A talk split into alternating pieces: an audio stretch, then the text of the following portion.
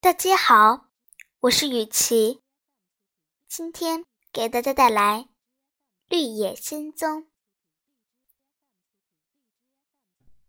第二天终于到了，绿衣女士为杜乐西挑选了一件漂亮的绿绸缎衣服穿上，连托托也系上一条绿丝带，然后领着他们穿过宫殿的大厅。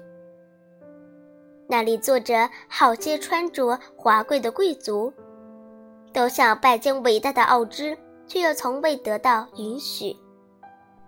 他们看见一个小姑娘，居然将去会见奥芝，都又羡慕又惊讶。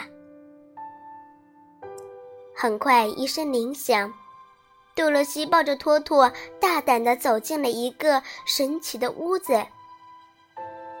这是一间圆形的大屋子，天花板、四周墙壁和地板全部用翡翠连成一个整体。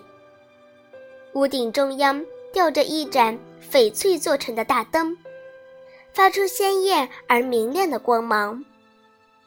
屋子中间则是一张巨大的绿色大理石宝座，闪着奇异的绿光。但最奇怪的是。椅子上坐着的不是一个人，而是一个巨大的头，只有眼睛、鼻子和嘴巴，别的什么也没有。这就是奥芝吗？杜罗西惊奇地看着这个巨大的头，心里琢磨着从那个头里发出的声音该会多么令人恐惧。突然，头上的眼睛慢慢转向多罗西，嘴巴也开始动起来。我就是可怕的奥芝，你是谁？不过这个声音却显得很小，并不怎么恐惧。多罗西的胆子大了些。我是渺小的多罗西。旋风把我从堪萨斯州吹到了芒奇惊人的地方。我来请求你的帮助，送我回家。我的亨利叔叔和艾姆婶婶肯定很着急。他谦卑的回答，那双眼睛尖锐的注视着多罗西，很长时间都不眨一下，然后问道。你为什么穿着银鞋子？杜洛西把自己的小屋子落到东方恶女巫身上的事情简单的讲了一遍。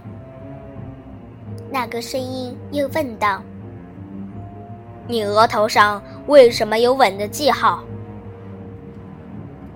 杜洛西诚实的回答：“是北方女巫吻了我的额头才有的。”那双眼睛一动不动地盯着他，似乎要穿透他的心，看他是否讲了真话。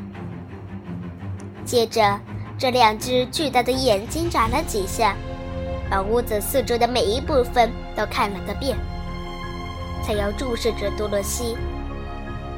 我为什么要帮助你？因为你很强大，你可以帮助弱小的人。你并不弱小，你不是杀死了东方恶女巫吗？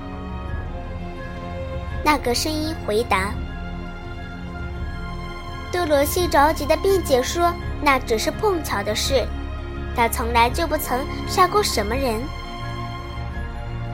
那双眼睛眨了眨，表示相信。又过了很长时间，巨大的嘴巴张开来说。奥芝是不随便帮助人的，每个人要得到帮助，就必须付出一些代价，也就是说，要做一些事情才行。我要做什么事情呢？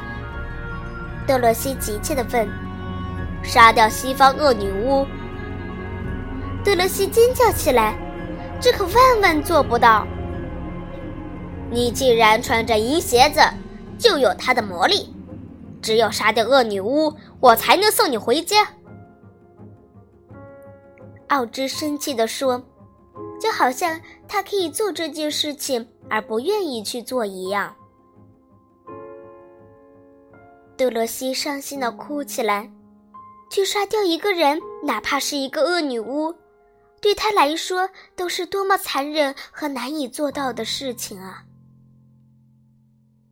杜洛西不由得质问奥芝：“为什么要他去做这件事情，而强大的奥芝不去做呢？”那双眼睛紧盯着杜罗西，冷冷地说道：“我不管这些。现在世界上只剩下这个恶女巫，你必须去杀掉她，否则不要再来见我。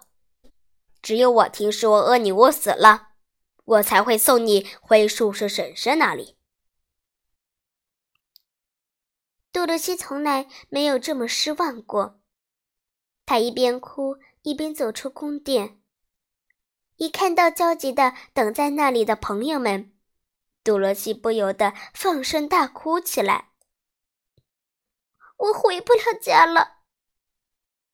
哦，只要我去杀掉西方恶女巫后，才能帮助我。可是我办不到，朋友们都傻了眼，却又不知如何安慰他，因为谁也没有办法去杀掉恶女巫。多洛西回到房间，哭了好一会儿，直到累极了，才昏昏睡去。今天的故事就讲到这儿，再见，朋友们。